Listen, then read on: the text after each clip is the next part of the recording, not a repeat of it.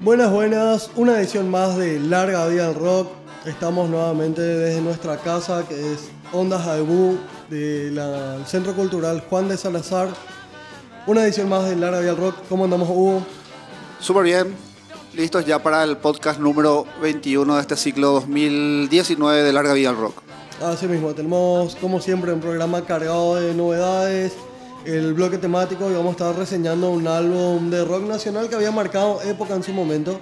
¿Y que está de cuánto aniversario? Eh, no, dentro de poquito estaría cumpliendo 20, 20 años. Y le falta un par de añitos más. Ah, falta. Eh, sí, sí, sí, sí. Pero nunca, nunca está de más recordar a, a estos chicos. Yo por mi parte voy a tener un bloque dedicado a hermanos dentro de una misma banda o familiares. ¿Y vos qué tenés para hoy? Novedades 2019 de esta semana en el mundo del rock duro, del metal. En este caso tenemos un poquito de metal industrial, gothic, goth and roll, como dicen, y horror rock de la mano de los chicos, o sea, en realidad de Tobias Forge y sus Ghost. Ok, vamos a darle entonces pie a lo que va a ser Larga Vida Rock edición 21.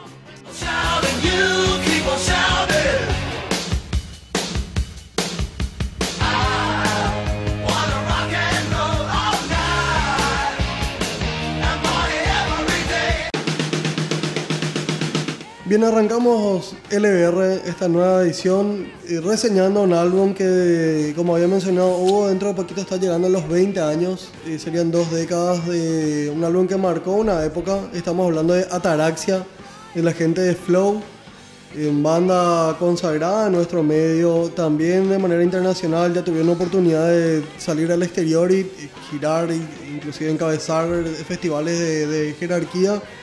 Em, el álbum en algún momento había sido, digamos, rompió el hielo con todo lo, que tenía que ver la corriente alternativa en nuestro, nuestros medios. Y no sé yo si que, vos recordás hubo de aquel 2003 en que Ataraxia se nos venía encima. Ataraxia es el primer álbum de Flow. Antes habían lanzado un EP de unos 5 o 6 temas. Despertar creo se llamaba. Despertar, así mismo. Y con Ataraxia, bueno, Ataraxia formó parte de esa oleada de lanzamientos de Kamikaze Records el sello que a principios de los 2000 con Willy Sucher a la cabeza empezó a... Fue el primero que empezó a editar discos en masa de, rock nacional, en todas sus tendencias. antes todos eran... No salían del nivel del demo, hecho a pulmón por cada grupo. Algún que otro disco que se editó independientemente también, el famoso Música para los Perros, ya de principios de los 80, pero eran todos milagros, cosas aisladas hasta que vino Willy Suchar ya con un, en un formato de un sello profesional y agarró, yo creo que en esa época habrán sido más de 10 grupos que lanzó. Yo, yo recuerdo el primer álbum que, para mí inició el coletazo fue el natural de Paico, que se distribuyó de manera masiva. Y detrás de eso vinieron unos cuantos unos cuantos LP justamente dentro de los que está este de, de, la gente de Flow. Esa primera camada de discos de Kamikaze eran Paiko, Steel Rose, Turkish Blend, em, Raza. Después está el de que estamos hablando ahora, Taraxia de, Flow. Y hay varios otros que ahora no me acuerdo, pero fueron como una nueva ola. Fue el renacer, o en realidad el nacimiento del rock nacional a nivel discográfico. Y Flow fue protagonista principal de toda esa, de esa época, de esa camada. Yo recuerdo, pues yo vivía antes frente al Casino Asunción entonces todos los domingos, sin falta, había un festival de rock nacional en esa época. Esa, en esos años lo que dominaba la, la movida del rock era el punk. Sí. Estaba también Pilsen Rock haciendo sus festivales por ahí, entonces todo lo que más gente llevaba era el punk. Pilsen Rock, de hecho que el primero fue en el 2003. 2003. 2002, no, perdón, 2001 fue el primer Pilsen Rock. 2000, si mal no recuerdo, fue Quilmes Rock. Y de ahí la gente acá copió el, el, modelo. Hasta que llegó el más grande, fue el 2005, el famoso eh, Pilsen con Rata, ¿verdad? Que ah, sí mismo. Casi 80.000 personas, bueno. Y en esos años los grupos predominantes hacían punk. Punk y también ska, Estaba Área 69, SKA, Munska, Monkey, toda esa Peter Punk. Era una, eran 10, 12 grupos de la, del, también del mismo estilo que dominaban. Y ahí en el medio de todo ese... Ya también Paico venía con mucho éxito Sí. antes, en una especie de pop rock Sí. con influencias folclóricas, latinoamericanas y nuestras, ¿verdad? Y era eso, el punk, o si no estaba al lado Paico, también estaba Partes Iguales, que era un grupo así que hacía medio un pop melódico latino. Y en el medio de todo eso, pa, se mete Flow haciendo una mezcla de rock y metal alternativo, ¿verdad? Influencia de Cabezones, Defton, un poco de Fey No More acá, algo del Metallica de esa época también, el Metallica que estaba experimentando en, Con en esos era años. aquel disco. Entonces, bueno, ese, el- fue algo nuevo y, y marcó tendencia. Ese primer disco de, de, de, de uno ya fue un éxito Totalmente. y ya mar- marcó un cambio también en, en- en el rock nacional. En esa época se fue dejando de lado ese punk del que hablábamos recién. También Flow influenció en otras bandas que siguieron haciendo, eh, o sea, que empezaron a hacer esa clase de rock. O sea, se volvió otra vez al rock más duro, alternativo, pero rock duro. Entonces fue, fue muy interesante lo que, lo que logró Flow en esa época con Ataraxia. Lo que propuso más que nada. Yo recuerdo la primera vez que lo vi a Flow, para que te hagas una idea del, del- a ver un poquito la- de la magnitud hasta dónde llegaron ahora, porque ahora justamente cierran festivales. Yo justamente quería recordar a, a- a Flow porque, eh, cierto, vos me mencionabas que, que siempre hay cierto tipo de comentarios acerca de, de Flow. Pero después de este último Cosquín Rock, de esta edición nacional que tuvimos, en varias redes lo vi, mucha gente así con tono muy picante, tipo que Flow ya está así demasiado masificado y queriendo bajarle la caña por, en ese sentido. Eh, y nada, yo creo que si es que, a ver, hay una cuestión que hay que diferenciar. Si es que uno siempre está tocando en un bar y dos personas te están siguiendo, no necesariamente porque tu música es demasiado exclusiva, sino a lo mejor es porque sos malo. Mala. Hay que tener, hay que tener también cierto criterio y cierta autocrítica. No solo estar tirando bardo hacia gente que sí tiene un éxito comercial muy importante como es la gente de Flow. Y justamente hablando de conciertos pequeños, la primera vez que yo lo vi a Flow, lo vi a Flow en el Colegio San Cristóbal. En el, en el 2002 se había hecho en algún momento, hubo una inundación, incendio, algo raro, no recuerdo qué pasó. Y se hizo una, una presentación donde estaba justamente eh, Roy Banana Skin o Peter Pan, uno de los dos, no recuerdo. Pero recuerdo que Flow cerraba el, el festival, entre comillas. No sé, habremos estado unos 200 estudiantes como mucho y pedían que si alimentos no perecederos. Esa era el, el- la entrada para el, para el festival. Y yo recuerdo cuando eso, porque todo el festival, entre comillas, estoy haciendo cada vez que digo festival, porque eran, no sé, 5 o 6 bandas, entre las que estuvieron bandas de algunos compañeros también. Eh, todo el festival básicamente estaba consistía en un lineup eh, punkero. Eh, por cierto, no recuerdo si era Ray Banana o si era Peter Pan o si era SKA, alguno, alguno de ellos era. Y Flow terminó el show y fue así, un bombazo en la casa. Yo había escuchado un par de cosas así por el demo que de despertar justamente, pero los vi en vivo y fue así, ah no, mira, esto es así, es, es Defton paraguayo, es Korn paraguayo y fue algo así que me voló la cabeza y ya nomás quería tener el, el, el on porque ellos hablaban ahí que iban a tener disco próximamente, que fue justamente Ataraxia. Y así, eh, desde el comienzo ellos ya fueron, tuvieron éxito. Obviamente, Ataraxia 2003, del 2000 más o menos, ya, ya Flow empezó con sus primeras formaciones, sus primeros conciertos, sus maquetas, sus demos, ya empezaba el boca a boca con ellos. Así mismo. Bueno, tres años después ya con Ataraxia ya el nivel de ellos estaba muy alto a nivel musical y también ya en llegada al público. Ya era un grupo masivo en los términos y en las Sí, en cantidades nuestro- que en manejamos acá en Paraguay, ¿verdad? Y, y nada, año a año fue creciendo y ahora estamos 2020 y sigue siendo la banda de rock, de rock más exitosa de, de- de nuestra movida. Hay otras bandas también de rock, pero hacen un rock más accesible, más, no sé, tenés solito, como Salamandra. Salamandra, Bohemia Urbana, Sí. pero son otra cosa. Villagrán. Son otra cosa, son mucha fusión Sí. con música latina, es mucho más accesible lo que hacen. Flow sigue haciendo rock, rock duro, rock alternativo, new metal, metal alternativo, llámenle como quieran. Pero hacen eso, hacen rock de muy buen nivel, sacan discos, ahora ya están terminando, creo que terminaron de grabar hace unas semanas lo que va a ser el nuevo álbum del que va a salir el año que viene. Y nada, y siguen siendo convocados, le siguen convocando para todos los festivales. Hace una semana estuvieron en el Cosquín en un lugar de, de headliner, por Sí. encima de bandas argentinas, inclusive mismo. uruguayas. Y es porque funciona, o sea, llevan gente a los festivales, siguen vendiendo eh, discos, eh, cuando hacen sus propios, tu Flow Rock Fest también, meten una cantidad de gente que en Paraguay es muy difícil que, que una banda pueda meter en el estilo que ese, sea. Ese nivel de convocatoria. Sí, y tengo entendido, como me, me suelen decir, algunos de ellos son amigos conocidos, que ellos ya hace varios años viven de Flow. Y eso acá en, en- en Paraguay es todo un hito, es, es un milagro que un, Sí. que un, que un músico, ni siquiera de músico de rock, Convengamos, eh, eso le iba a hacer esa acotación, porque siendo músico es una cosa. Igual hay gente que, se, que hace folclore y se va afuera y tiene giras por todos lados. Genial, eh, digamos que hay un mercado, un nicho un poquito más importante. Pero haciendo la música que hacen ellos, eh, apostando a eso, vivir de eso, eh, impensado. totalmente. Y creo que todos ellos se dedican solamente a la música. Entonces no, no es que son unos chicos chicos bien, que su hobby es hacer un grupo y tienen como un extra de fin de semana, no, ellos se dedican 100% a lo que hacen y los resultados están a la vista. Y Ataraxia 2003, estamos 16 años después, 16 años. eh, sigue teniendo una vigencia total, sigue sonando nuevo, sigue sonando fresco. O sea, es un disco que, como se dice, pasó el test del tiempo. Así mismo. ¿Qué te parece? Ya creo que mucha cháchara. ¿Qué te parece si justamente hacemos algo más de ruido y escuchamos lo que fue Ataraxia aquel 2003? Vamos a escuchar Dejar Morir al Tiempo, que era la canción que abría el, disco. Luego vamos a escuchar Ansias, que se transformó en el himno de aquel recordado disco.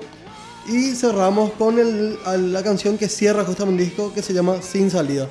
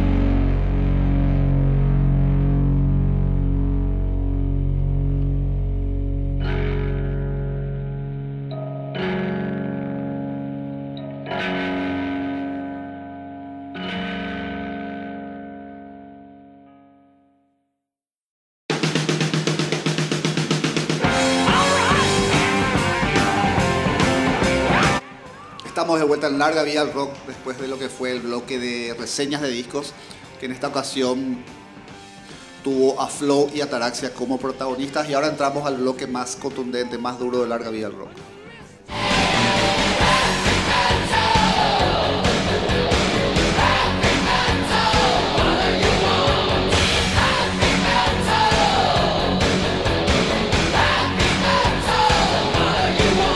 En esta ocasión, este segmento del programa eh, será dedicado a tres novedades, tres lanzamientos discográficos nuevitos. eh, fueron lanzados recién hace días, inclusive uno, de, no sé, lo de Lindemann fue lanzado el día de hoy. También lo de 69 Eye fue lanzado hace un par de horas nomás. Lo de Ghost fue un, un día atrás. O sea que esto está recién salido del horno. Vamos a empezar con lo nuevo de Ghost. Ghost lanzó su disco de estudio hace Rats, llamado Rats, hace un año, un año y pico. Están de gira por todos lados, giras como cabeza de cartel.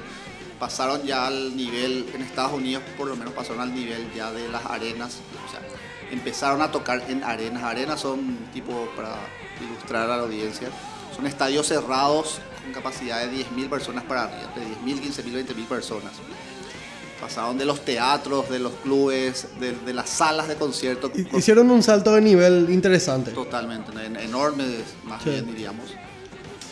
Hay que llenar arenas en Estados Unidos inclusive, a pesar de la crisis, que hay, hay crisis en todo el planeta, las entradas están más caras que nunca, pero vos está metiendo por medio de 10.000 personas por show. Em, están en plena gira todavía del álbum Rats, pero siempre se dan esos momentos donde ellos hacen muchos, muchos trabajos audiovisuales. También cada tanto publican unos chapters que le dicen hechos de la Gran 7, parecen películas de, terror de los años 70 con un presupuesto de la Gran 7. Actores inclusive participan en sus cort- pequeños cortos que hacen cada, cada, cada tanto, cada semestre diríamos. Y el día de ayer, sorpresivamente, casi sin aviso, lanzaron un mini EP. Mini EP en realidad pues son de dos temas. El EP se llama Seven Inch of Satanic Panic. Serían 7 Pulgadas. pulgadas de pánico satánico. Ok. Siempre yo jugando con, con la imaginería, y la, la- la- la lírica y la imagen satánica.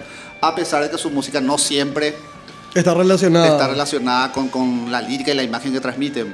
Eh, estos dos temas, por ejemplo, que componen este P, vuelven otra vez a utilizar esas letras explícitas sobre satanismo, pero satanismo que hay que leer entre líneas también porque tiene mucho humor, de ironía, de crítica social inclusive al puritanismo norteamericano. Y la música no, no suena muy oscura, muy fuerte, es muy una especie de rock de los años 60, muy alegre inclusive. Yo justo te mencionaba eso fuera del aire cuando estábamos viendo la- las canciones para incluir, que mira, me, me parece un poco familiar encontrar esto en, en- en la, en la discografía de Ghost. Suena muy bien.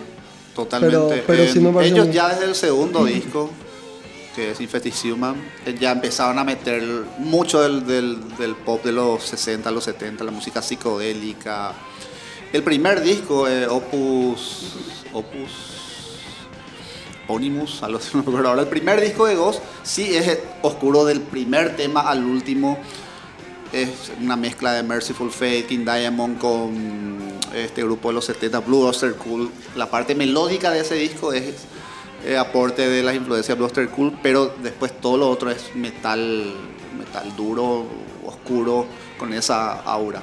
Pero a partir del segundo siempre empezaron a meter ya hit singles, cortes bastante accesibles, mucha, mucho de ABBA, mucho de Simon Gar- Garfunkel, también meti- empezaron a hacer covers de grupos de pop y, y fueron mezclando eso con su lado oscuro siempre. O sea, en cada disco de Ghost, a partir del segundo, hay cosas pop. Y ellos, Toya Force, que es el líder, ya que hace un par de años también ya asumió, Asumió o sea, el mostró, rol. mostró al público su, su verdadera identidad, su nombre y su imagen. Bueno, él siempre habla de su amplio abanico de influencias que van desde el metal más extremo hasta el pop o la música de los años Más 50, chiclosa. 60 totalmente. Ok. Y esto es lo que se, se escucha en este P de dos temas. Vamos a escuchar uno de esos temas, se llama Mary on a Cross, María en una cruz. También hacen un jueguito, van a entender ahora cuando escuchen la música con el tema de Mary y una sustancia recreativa de consumo muy habitual. Ya En todos lados. hace- de siglos diríamos, ¿verdad? Que aquí todavía no está legalizado ni nada. Exactamente, acá siempre estamos un poquito atrás de todo. Sí.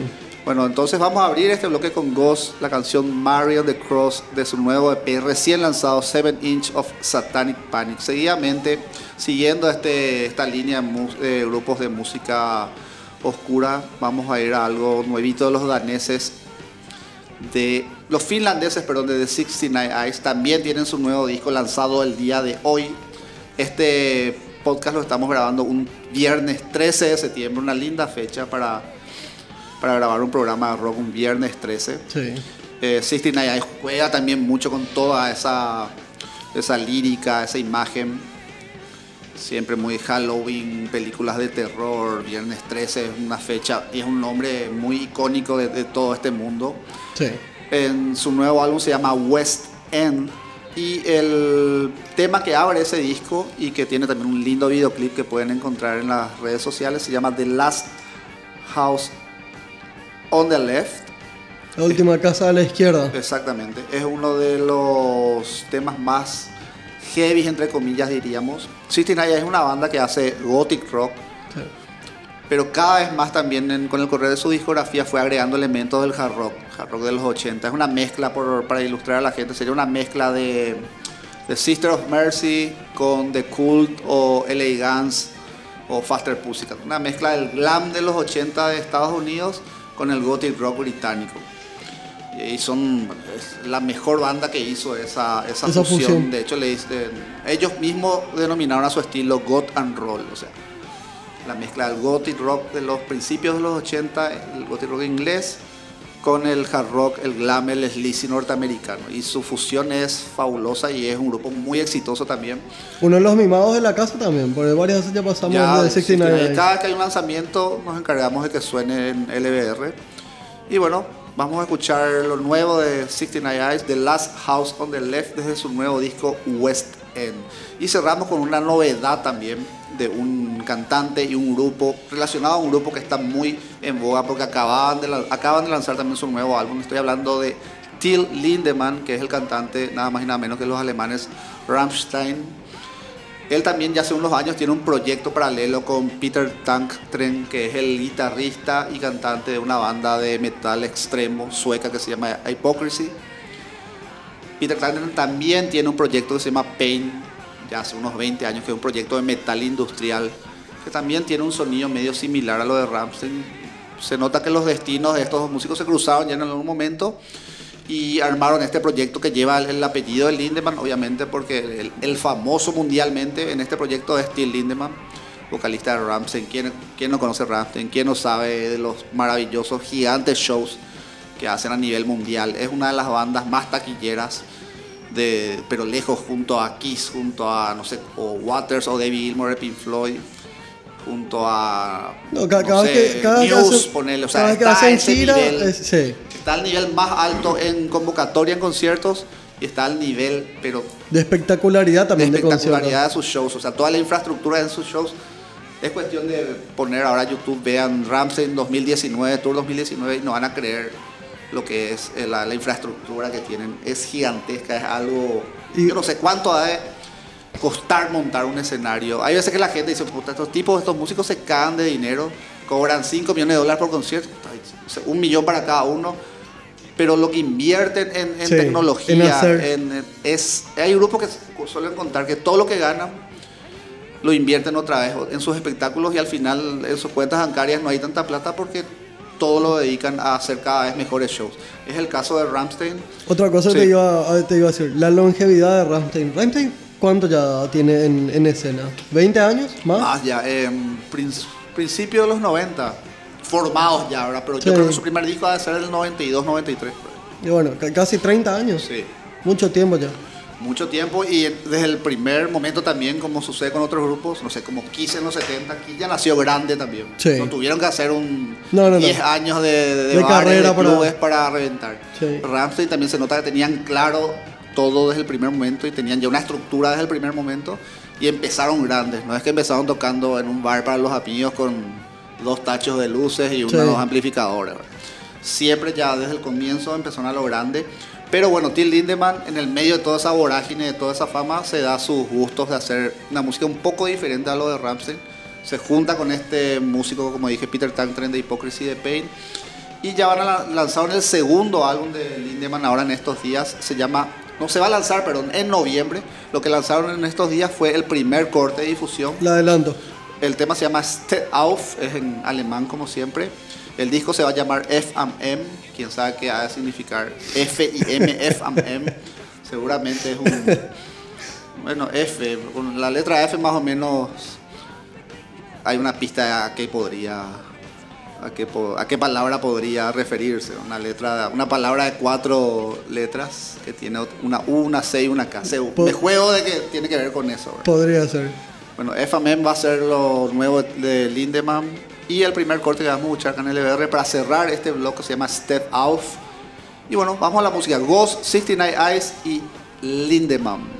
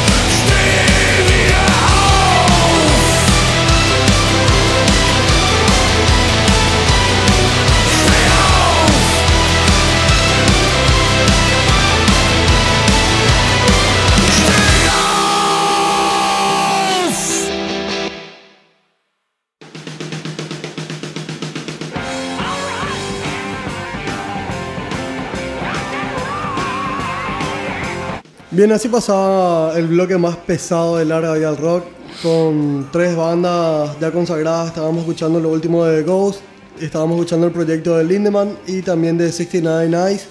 Eh, ahora vamos a pasar al bloque de curiosidades o bloque temático con familiares que forman bandas de rock. Pero antes les recordamos que nos escuchan por Ondas Ebu. En la página es www.ondasebu.com. Allí tienen listado todos los podcasts eh, de la radio. Ingresan en la opción de radio online. Escuchan allí Larga Vida al Rock. También nos pueden seguir en Facebook e Instagram. Estamos levantando siempre allí lo- el contenido de nuestra página, además de los podcasts. Y en SoundCloud nos encuentran también como Larga Vida al Rock. El SoundCloud de Ondas Haibu. También. Eh, bueno, vamos con música.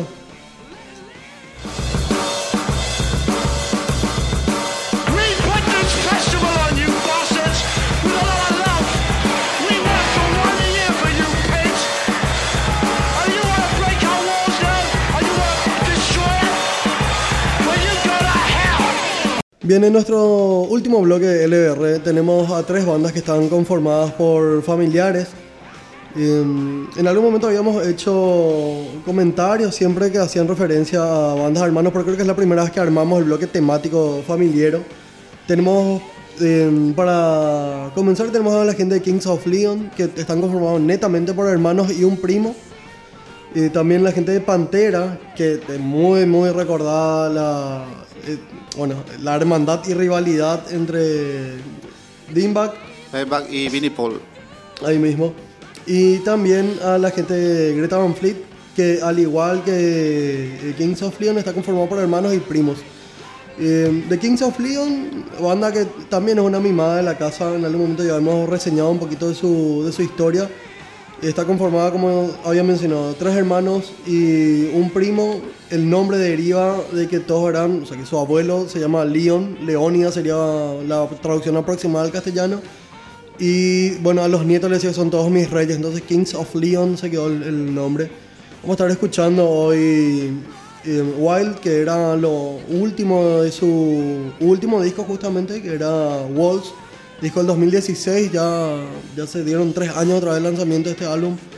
En su momento tuvo una acogida un poquito tibia, a mí la verdad que me terminó por convencer el, el álbum, recupera un poquito el sonido que tenían los King of Leon allá por el 2010 aproximadamente.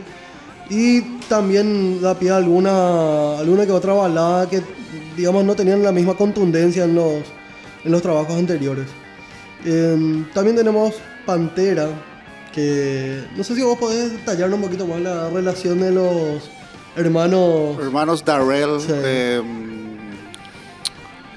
Dimebag. Dimebag era el apodo que le pusieron. Era el guitarrista.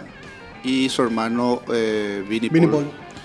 Que fueron siempre el, el núcleo de la banda. Ellos patrocinados por su padre, que era una persona relacionada a la música. También creo que tenía un estudio de grabación o tenía una sala de conciertos en Texas, en una de las ciudades de Texas donde vivían. Entonces, desde chiquitos, el padre se encargó de que a los hermanos no le falte nada, le dio salas de ensayo, instrumentos. De hecho, los, prim- primeros discos de Pantera de, de su etapa, pues, Pantera antes del, del reconocimiento masivo a nivel mundial, que fue a comienzos de los 90, ya desde el 84 ellos lanzaban Sí. discos. Tienen tres discos de esa etapa glam. O sea, todos los 80 ellos ya, ya hicieron una carrera muy, muy, muy, ¿cómo se podría decir? Persistente, pero dentro del underground del, del glam, del heavy metal norteamericano. Ven las fotos de esas épocas y no, capaz ni lo reconozcan con los pelos. No, totalmente de glam Parados. rockero. eh, Una- al mejor estilo decir, Poison. Motley Crue, Poison, Sí, sí, sí. mucho Van Halen también. Ese era el, el- el palo del primer Pantera. Y los hermanos siempre fueron los protagonistas, los, los líderes de la agrupación. Tuvieron un par de vocalistas antes de que entre Phil Anselmo.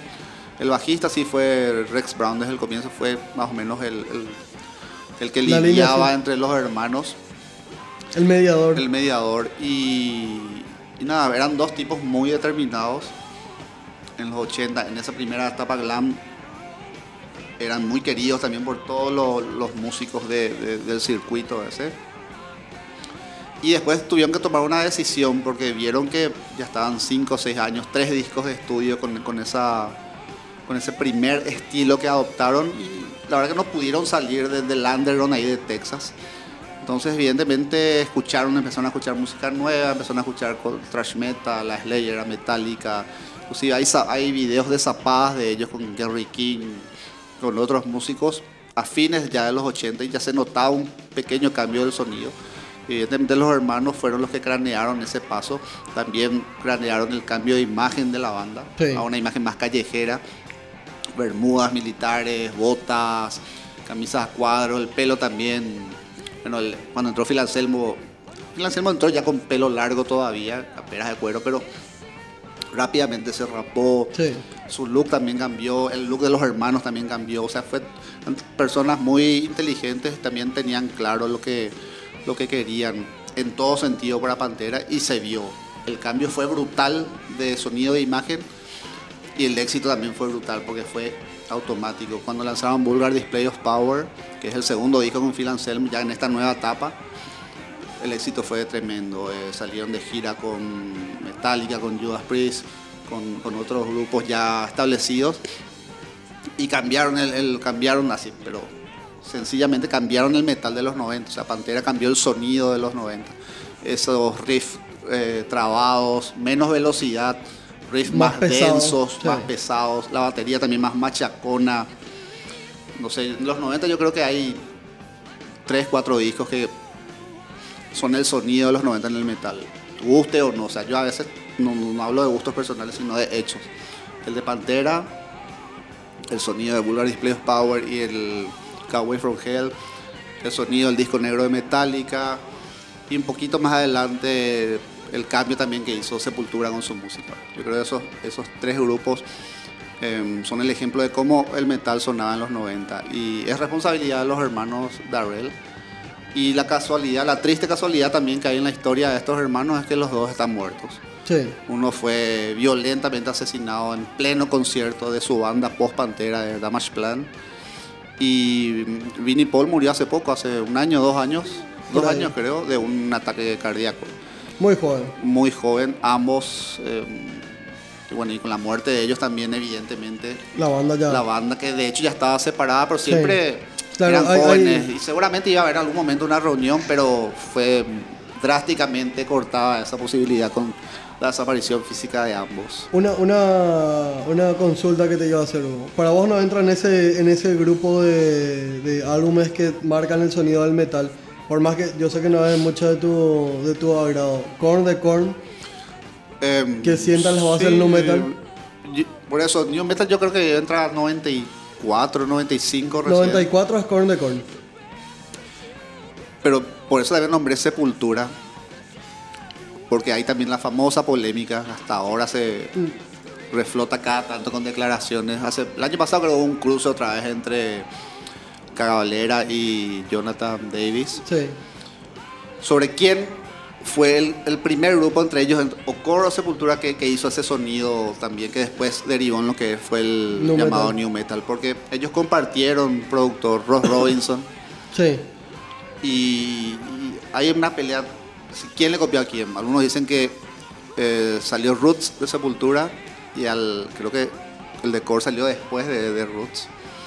Ahí ya te voy a ver por, Y, por habrá sido bueno, por y meses. fue con el mismo productor, Ross Robinson, y las acusaciones son de que Core le copió a Sepultura, a Roots. Y del lado de Core dicen que no, que es al revés. Que, que Sepultura fue el que se influenció por lo que ya se venía escuchando a nivel así underground de, de lo que iba, De- de, lo que se venía de Core y lo- de, de lo que se Lo que venía se con en ese, esa zona. con el- con ese- no, y más bien el trabajo de ese productor también, Ross Robinson, que ya era como una especie de, de gurú a nivel de ingenieros de sonido y que era el, el- el- el productor que estaba también probando cosas nuevas con los grupos. Y, pero evidentemente, claro, sí, Korn después también con su éxito de ese primer disco marcó y creó un género inclusive. Bueno, sal- saldado el- el- la, la consulta con Hugo Heiseke. Y otro detalle que no quería dejar pasar. Eh, Dimebag había sido enterrado con el... ¿Cómo es? Ataúd de Kiss. El ataúd de Kiss. Que Fue un regalo de, de Jen Simmons. Son, Por- son solo dos personas las que se llegaron a, a enterrar con, esa, con ese material. Después por una cuestión de salubridad se sacó. de circulación. Y encima no le importaba mucho en aquel momento. Creo que de 3 mil dólares no sé si salía el. el- Él le regaló, el o sea, él proveyó el ataúd para el, para el funeral de Dimebag. Eh, pues Dimebag era fanatiquísimo de Sí. Kiss, tenía tatuados los, los miembros de Kiss en su cuerpo. También el, dentro de ese ataúd de Kiss, creo que inclusive se puso una de las guitarras de Eddie Van Halen también. Porque eran los dos héroes de Dimebag Darrell, eran los, Kiss y Eddie Van Halen. Tenía, tenía pero, pero tenía bien, bien posicionada la, la mentalidad. Si le tenía como ídolos aquí por un lado y Van Halen, está todo bien. Para mi gusto. por Y al final, antes de su muerte, eh, Dimebag Darrell ya estaba codeado a ese nivel. Sí, O sea, sí, ya sí, Se sí, le sí. tomaba como, no sé, en los 70 los que cambiaron la música, la guitarra fueron Jimmy Page o Richie Blackmore. En los 80 fue Eddie Van Halen.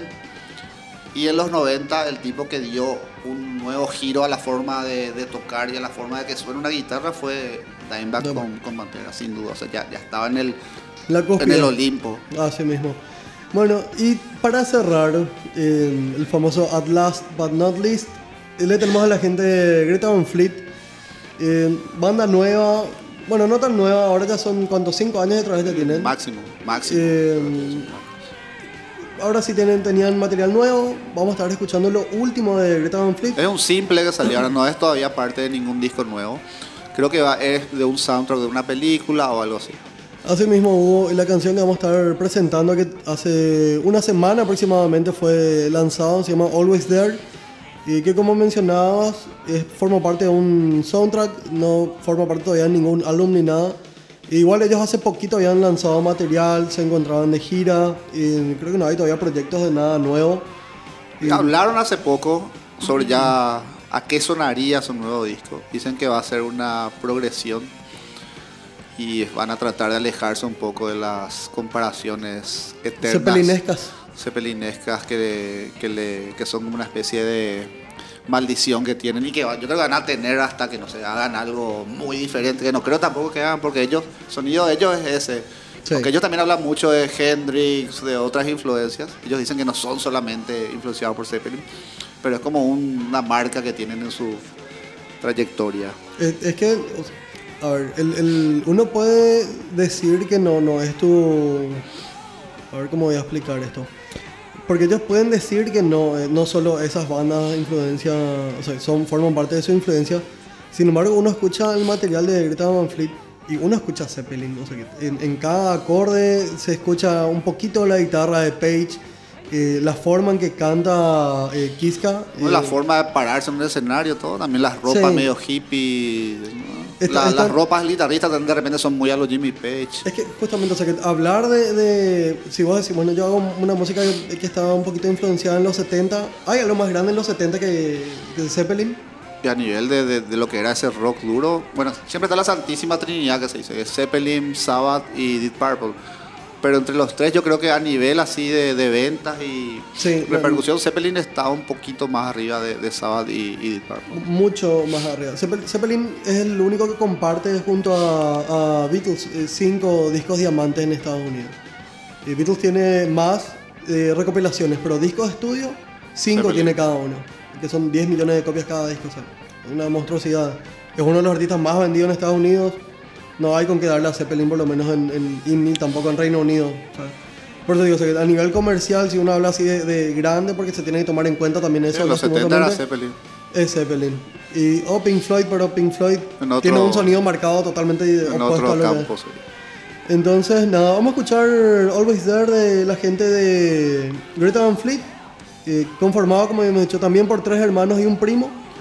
Pantera, en donde los hermanos Darrell. Darrell dominaban la, la escena y hicieron lo que quisieron de los 80 hasta mediados de los 90. 98 creo que fue el último material que se lanzó de ellos, un disco en vivo. Pero de estudio, 90 y, en- monedas, y en esa 95. época, 97, por ahí el disco este Reinventing the Steel. Ahí está. Y arrancamos este último tres sin sacar de Lara Rock con Wild de Kings of Leon.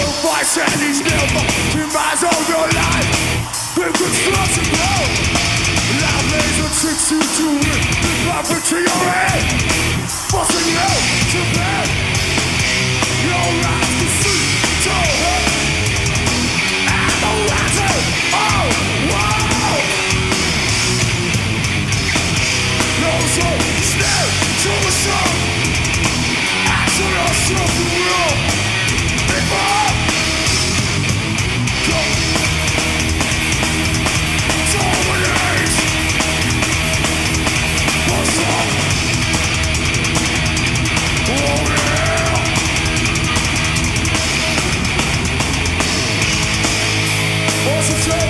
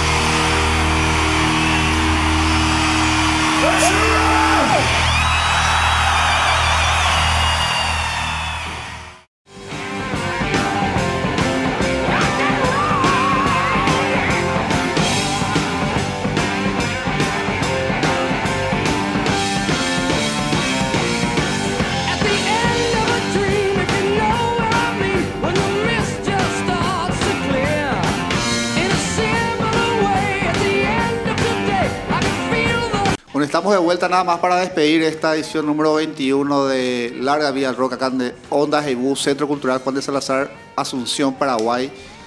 Y nos buscan en todas las plataformas que nombramos anteriormente, que ya saben también ustedes cuáles son.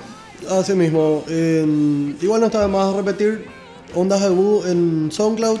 Nos encuentran también en www.ondasebu.com, que es la página de la radio. Allí buscan podcast y viene actualizado esto por semana. Bien, también en nuestras páginas donde siempre estamos levantando contenido extra, aparte de los podcasts, que es Larga Vía al Rock, en Facebook e Instagram. También en las páginas de estas mismas redes de Ondas EU nos encuentran. Y como mencionamos en el SoundCloud de Ondas EU. Por mi parte ha sido todo un gustazo, como siempre. Abarcamos mucho rock and roll hoy. Hugo, Por mi parte nada más, chao. Larga Vía al Rock, señores.